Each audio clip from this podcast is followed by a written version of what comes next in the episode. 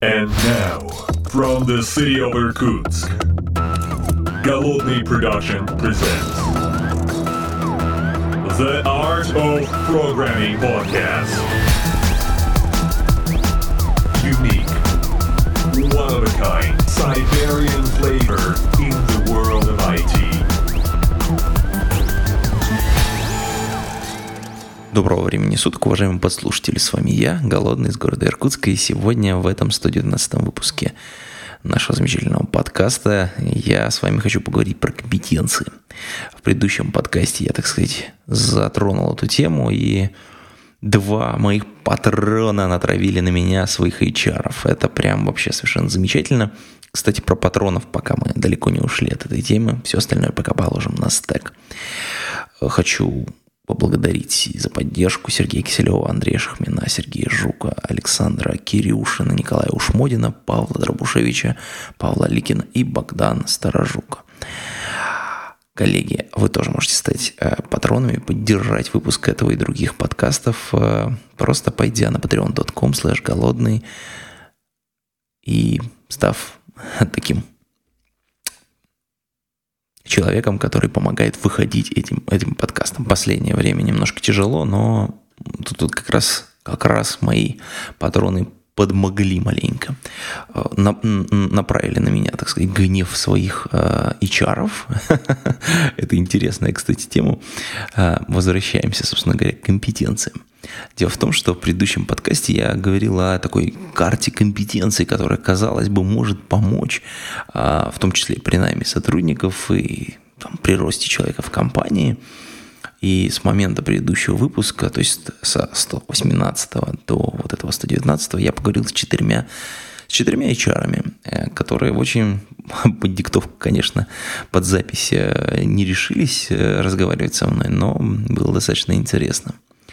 Рассмотрели ряд нюансов, связанных с тем, как эти карты составляются. В крупных компаниях они действительно есть, не во всех, некоторых в том или ином качестве – но они используются не совсем по тому назначению, по которому я предполагал. Прежде всего, эти, эти карты компетенции используются для того, чтобы э, срезать зарплату. Вот и для меня это был, конечно, такой очень-очень интересный подход. Это такая, как бы, ну, может быть, не сенсация для меня, но все равно интересная такая особенность найма больших компаниях, крупных это возможность для торга. Прямо, так сказать, она, конечно, выполняет э, табличка достаточно большие э, разные функции, но вот одна из них, которая прям меня поразила в самое сердце, это, так сказать, вот именно срезать зарплату. Человек пытается как-то честно более-менее отвечать на вопросы внутри нее, ставить, проставлять свои навыки, там хорошо, лучше, экспертное мнение, экспертное, тудым-судым. А в итоге получается, что это возможность HR поторговаться, условно говоря, за зарплату, за какие-то бонусы, еще каким-то образом.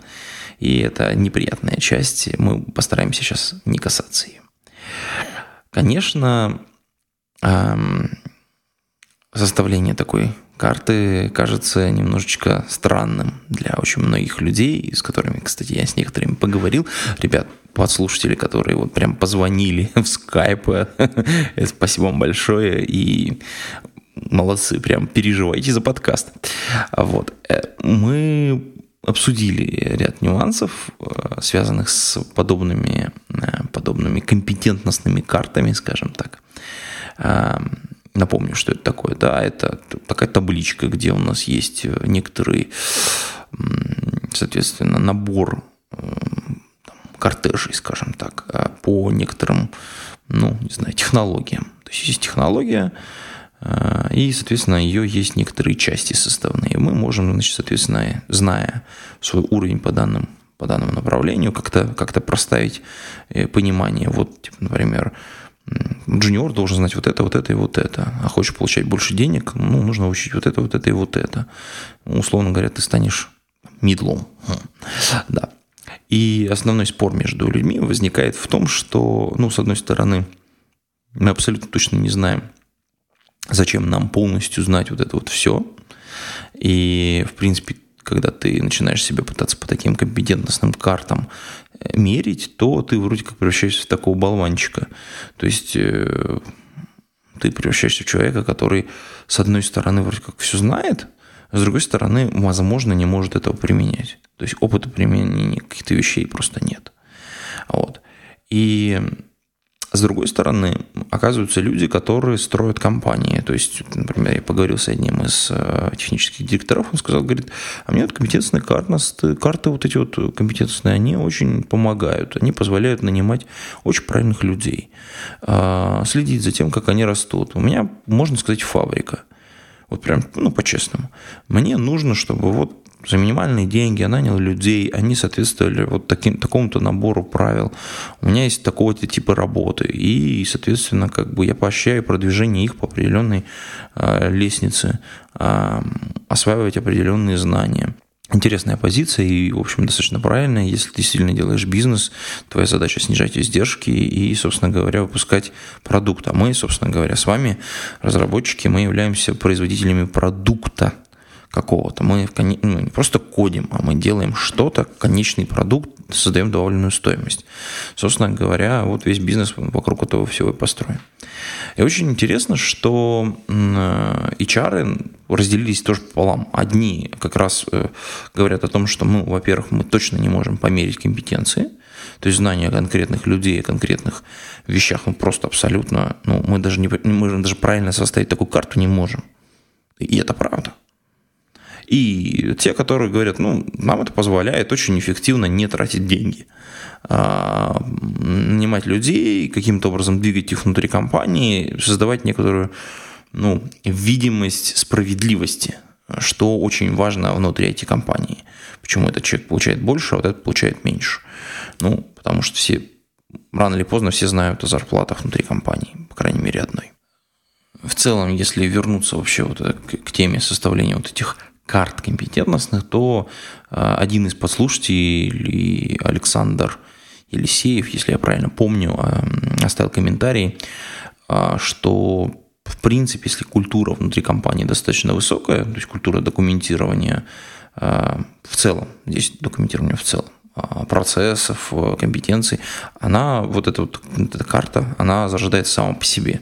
То есть она создается, постепенно к ней перерастает какими-то частями, и в итоге э, компания получает некий профиль сотрудников, которые им подходят. Это наверное, это правда, и в, ну, в целом, скорее, она на уровне менеджмента рождается, и, к сожалению, надо отметить, что в большинстве случаев в небольших компаниях она не спускается вниз, ну, в смысле, вниз, э, в смысле, к разработчикам. Разработчики не знают, по каким критериям их выбрали, как, как их отобрали, а, почему они прошли одни, а другие не прошли. Это, ну, очень часто происходит. В частности, вот я, например, недавно проводил всякие разные собеседования для ребят, и ну, для одной компании, в частности, вот, даже не для двух, да, наверное, с прошедшего выпуска для двух. И когда я разговариваю с людьми, у меня некоторый там план, по, по, соответственно, я предварительно готовлюсь по человеку. И понятно, что есть какие-то вещи, которые там я там, софт-скилловые проверить не могу. Есть понятно, что какие-то технические вещи я тоже проверить не могу. Но есть вещи, которые там достаточно хорошо сигнализируются э, внутри, внутри разговора, внутри вот этого интервью технического. Я вообще всегда настаиваю для того, чтобы э, как-то более, более комплексную проверку сделать, чтобы человек сделал э, некоторые тестовые задания, э, причем тестовые задания, за которые бы ему заплатили, потому что это работа, которую он делает, и чтобы он относился к ней как к работе. В этом смысле очень интересно, что большая часть у людей не обращает ну, как бы на некоторую современную тенденцию ну и вообще, в принципе, на тенденции внимания.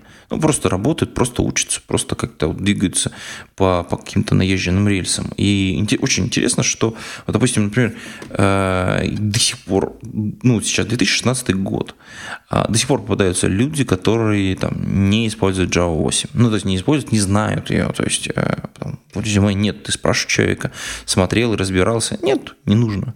Э, некоторые не знают, некоторые выпускники не знают, которые, соответственно, готовились вроде бы в это и учились в это же. Э, и это тоже вызывает какую-то странность, вообще непонятность, потому что эм, я даже вот недавно, э, я не, не, никак специально эту тему не мониторил, но э, мне один из соответственно, интервентов, значит, ну, когда я его спросил, там, по, по каким книгам он занимался, то есть что, что смотрел, что читал, обязательно спрашиваю такие вещи. Он сказал, что вот одна из последних вещей, которые он, э, ну, там, перечитал, это, кстати, не джуниор, там такой хороший мидл, а он сказал, ну вот я, чтобы потянуть свои знания по Java, сел и перечитал там, полное руководство по Java 8 девятое издание, вышло там Oracle Press, Герберт Шилд, я говорю, о, блин, ну, наверное, там на английском языке. Я хотел с ним про английский язык тут поговорить. Он говорит, не-не, на русском языке она вышла в 2015 году. Ребята, в 2015 году на русском языке вышло Java 8, девятое издание, Герберт Шилл. То есть, то есть, в принципе, уже нет никакой отговорки, там, невероятно, для того, чтобы не знать Java 8. Вот берете книжку, читаете ее от корки до корки, и все. И вы, в общем, более-менее имеете представление о том, там глава по лямдам точно есть, просто абсолютно уверен. А это одна из там ключевых вещей, которая за собой тянет э, там, другие вещи, там, там, стримы и там, так далее. Все. Вот. Java, полное руководство, Герберт Шилд на русском языке. 2015 год, сейчас 2016. Уже середина, мы перешагнули через нее. То есть, в принципе, вот такой вот отговорки быть не может. Но на собеседованиях очень частая тема. То есть, э, это вот мы сразу можем проверить, что кто занимается, кто не занимается, кто думает о своей карьере, кто каким-то образом мониторит свои знания, а кто даже в принципе, этим не занимается. Вообще, наша индустрия в целом, она построена на двух очень важных вещах. А, первое – это само, самообразование и самодиагностика, для которой на самом деле вот эта таблица компетенции очень, очень помогает. По некоторым вещам нельзя сказать, что это такой прям серебряная пуля. Но чуть-чуть помогает. И вторая вещь, на самом деле реально вторая вещь, мы вообще вся наша индустрия, она построена на обратной связи. А, что я имею в виду? Мы, в принципе, практически всегда э, и реализуя какую-то вещь, используем результаты чужого труда. Ну, прям в огромном количестве. Библиотеки, чужой код, там, API. И понятно, что в тот момент, когда ты используешь, ты обязательно должен дать обратную связь. И это хорошо, это плохо, это понравилось, не понравилось. Вот здесь вот давайте мы поменяем, потому что это будет лучше, или вот это будет хуже. Это правильно, это хорошо. И, соответственно, когда вы сделали свою работу, сделали, закрыли таску, вы же не просто так и в воздухе стояли. Значит, вашим классом, который вы написали, в, там, ваша библиотека, которую вы сделали, будет кто-то пользоваться. И в тот момент, когда эти люди начинают пользоваться, или в тот момент, когда вы сдаете свою работу, вы должны прийти и сказать, а, ребята, вот, вот хорошо получилось, а давайте, давайте посмотрим, а давайте вместе попробуем попробуйте снять эту обратную связь. Вот, вот про эти вещи никто, мне кажется, не старается думать. То есть сделал таску, выкинул ее, как будто бы там вылетела она в трубу. А это очень важно. Это на самом деле и командная работа, которая, в общем, там, некоторые там, тот самый soft skills, о котором Александр говорил, вот немножечко левее. И это важно эти вещи, они, то есть вот именно самодиагностика и самообучение и, соответственно, обратная связь, то есть в генерировании, соответственно, получение ее, это, мне кажется, две вещи, которые позволяют нам как, каким-то образом двигаться в данном направлении. И для дипломников, которые вот там писали комментарии, и там и ВКонтактике написали, и в Фейсбучке написали, и, соответственно, в Телеграме, в Телеграме, пишите в Телеграм, я в Телеграме тоже есть, а, ребят, вот двигайтесь, двигайтесь в правильном направлении. По поводу дипломов, тут был еще комментарий один достаточно интересный, что проблема выбора тем существует. Это подслушатели Infinity Кус, Инфинитикус, ну, вроде как так, а, говорил, что есть постоянно проблема выбора темы. А студент не знает, чего хочет, э, а на защите редко смотрит детали реализации, поэтому, собственно говоря, э, внешняя вот эта оболочка и объем, оно как бы является критерием для оценки. А сложно давать какие-то алгоритмические исследовательские темы на дипломные работы, и поэтому, так сказать, ну, здесь, в общем, зажимают товарищи комментатора – по этому тему. И, в общем, тут очень важный как бы нюанс. У него есть, собственно говоря, сам вопрос. То есть это был комментарий, а вопрос у него такой. Вот, вот я обмолвился о том, что один из моих, э, значит, скажем так, студентов, который, для которого я стал ментором, таким немножечко невольным, собирает э, какие-то отзывы от минских компаний. И вот он хочет, хотел получить какой-то тот самый список актуальных в индустрии технологий. Вот, уважаемый коллега-подслушатель, э, открывайте 10 топовых вакансий, и вы получаете этот список. Ну вот реально список актуальных в индустрии технологий, реально. Ну, просто ничего для этого делать не нужно. Для чего на самом деле э, мой э, студент собирает вот эти вот отзывы из компаний? Он делает следующую очень важную вещь. Он очень целеустремленный. С ним была проведена та самая работа, которая не проведена была среди ваших студентов. Эта работа называется профориентация. Когда человеку помогают сделать выбор – то есть куда и чем он хочет заниматься. Понять его предрасположенности. А, кстати, мой вот этот студент, он уже зарабатывает деньги, ну, как, то есть он не содержит себя полностью, но сколько-то денег зарабатывает. Он верстает, и у него достаточно жесткий график обучения. Он прямо, у него там по несколько часов в день он читает литературу на английском, на русском языке и слушает курсы еще дополнительно.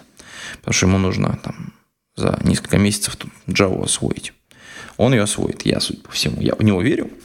В общем, он тут двигается семимильными шагами, хотя надо будет потом его, конечно, погрузить в практику. Это, конечно, тяжелая будет история, но дело не в этом. Так вот, э, профориентация. Проведение профориентации реально решает вопрос с ориентацией человека. Если человеку в момент профориентации понятно, что ему не интересно, не нужно быть в IT, все, на него можно забить. Если там все сложится, то тогда у него, соответственно, не будет вопросов, какой ему нужен диплом. Так вот, эм, что, соответственно, мой соответственно, студент делает? Он выбрал компании, в которых реально хочет работать. Ну, то есть он посмотрел там про их офисы, про, прочитал, про какие проекты они делают. А, и он написал туда письмо.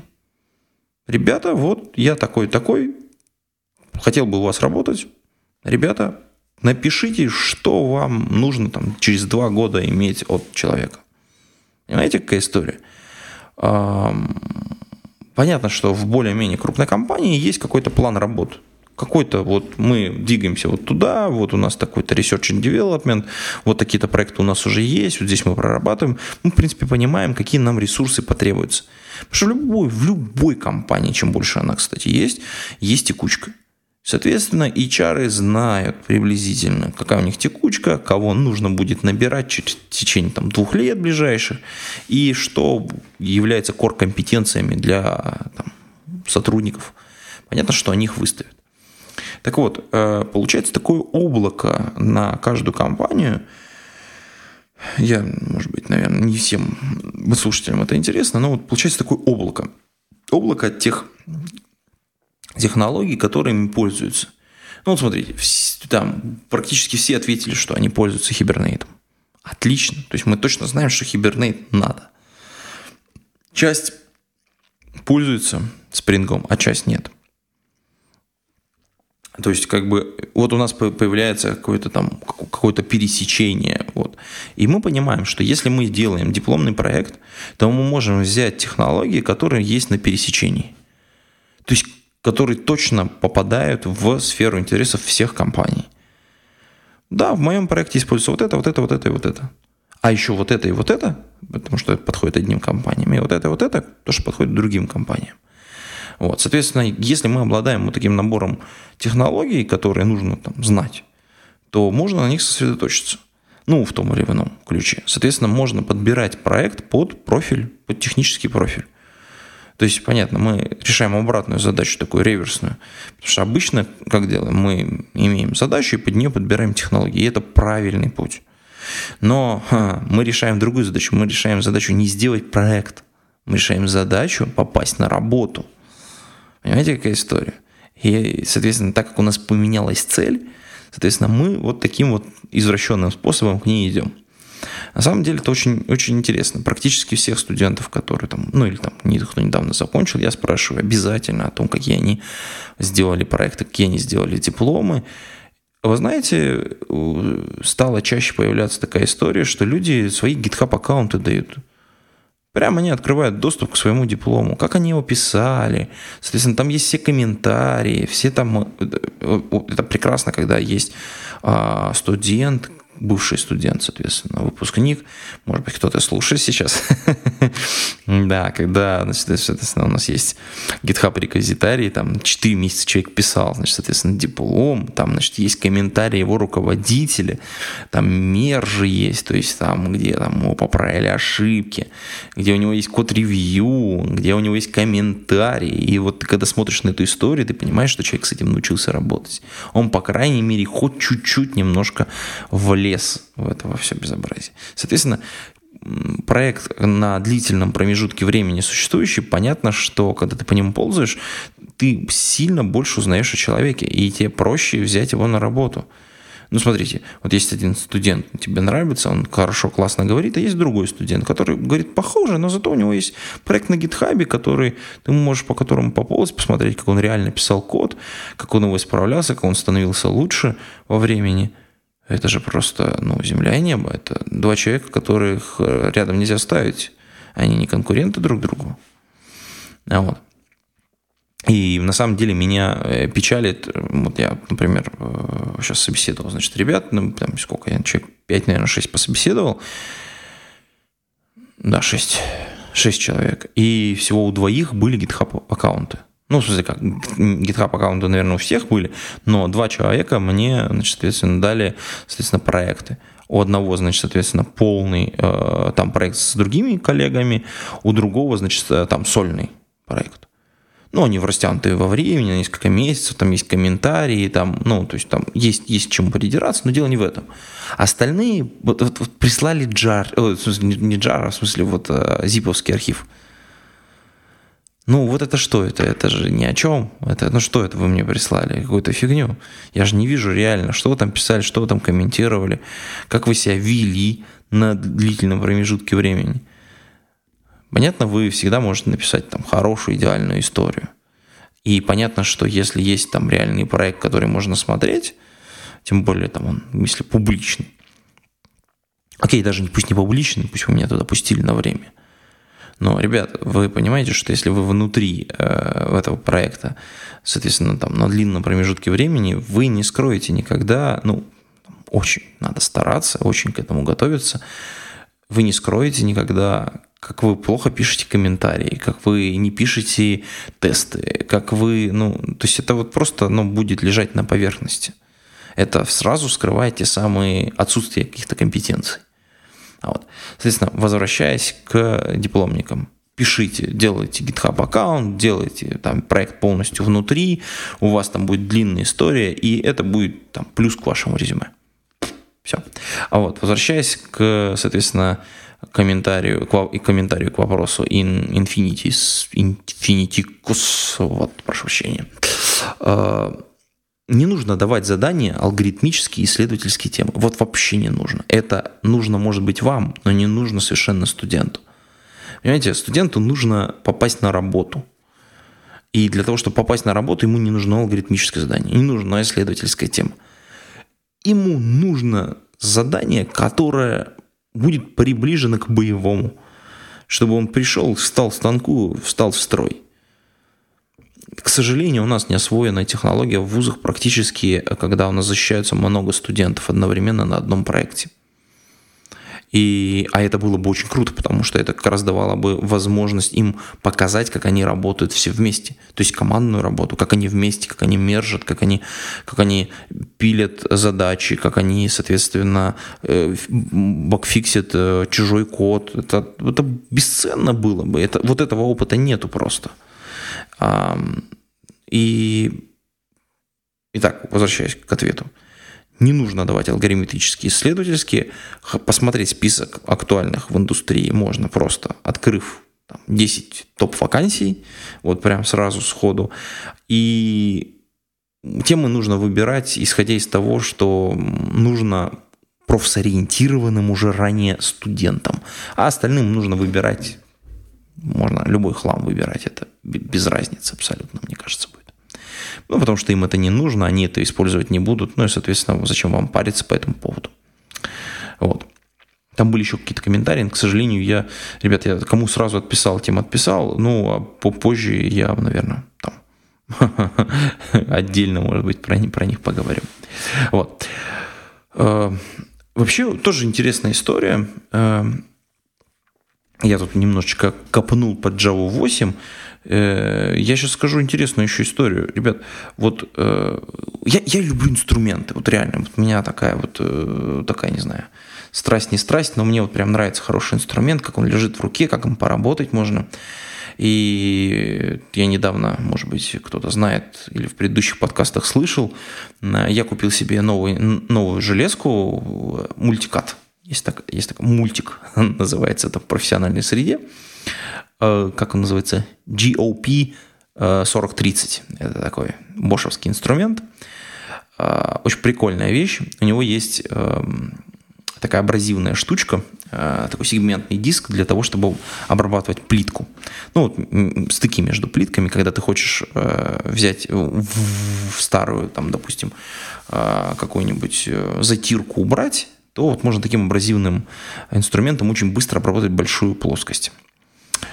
И, ну, очень удобная вещь. Ну, понятно, что можно все руками сделать, но это просто долго. А такой вещью достаточно там с пылесосом и мультиком можно, в общем, очень быстро обработать. Но суть не в этом. Суть в том, что наша индустрия, в отличие от э, там, вот этой вот такой строительной индустрии, она генерирует инструменты гораздо быстрее, оттачивает их, делает лучше. Э, если мы там в строительной индустрии там вынуждены там посмотреть огромное количество там видосов про это вот там, вот чтобы просто выбрать подходящий инструмент, который вот уже реально хорош, то в IT-индустрии инструменты становятся популярными достаточно быстро.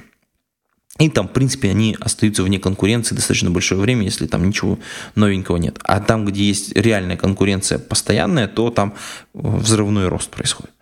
Вот мы сейчас имеем один из инструментов, который очень важен. Например, докер. Да?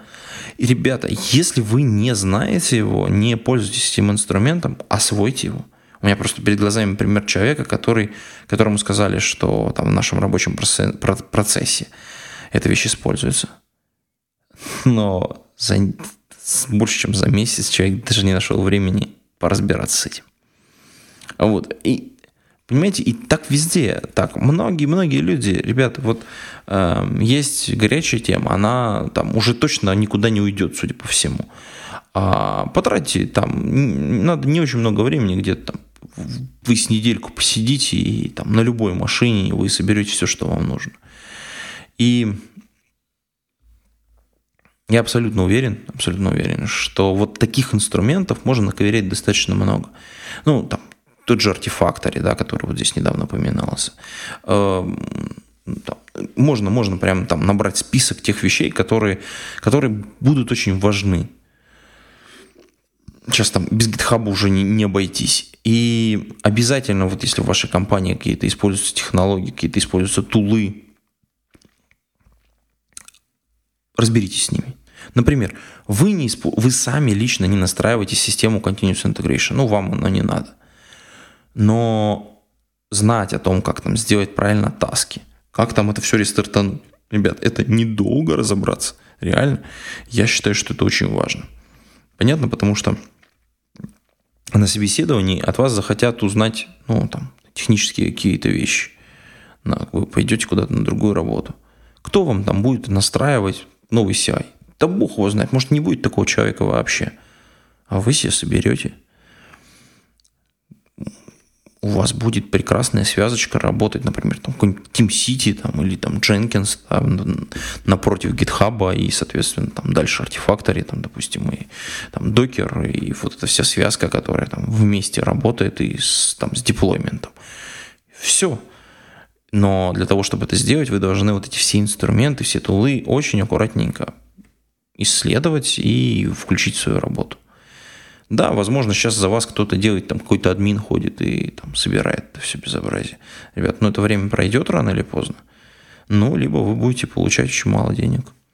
Вот на этой такой немножко грустной ноте я буду завершать выпуск этого подкаста и прощаться с вами, мои уважаемые коллеги. А, пить кофе, пишите Java. О, стойте, стойте, стойте, стойте, стойте. А, читайте книги, читайте книги. Книги, особенно если они вышли уже на русском языке. А теперь действительно все. Пейте кофе, пишите Java. Пока-пока.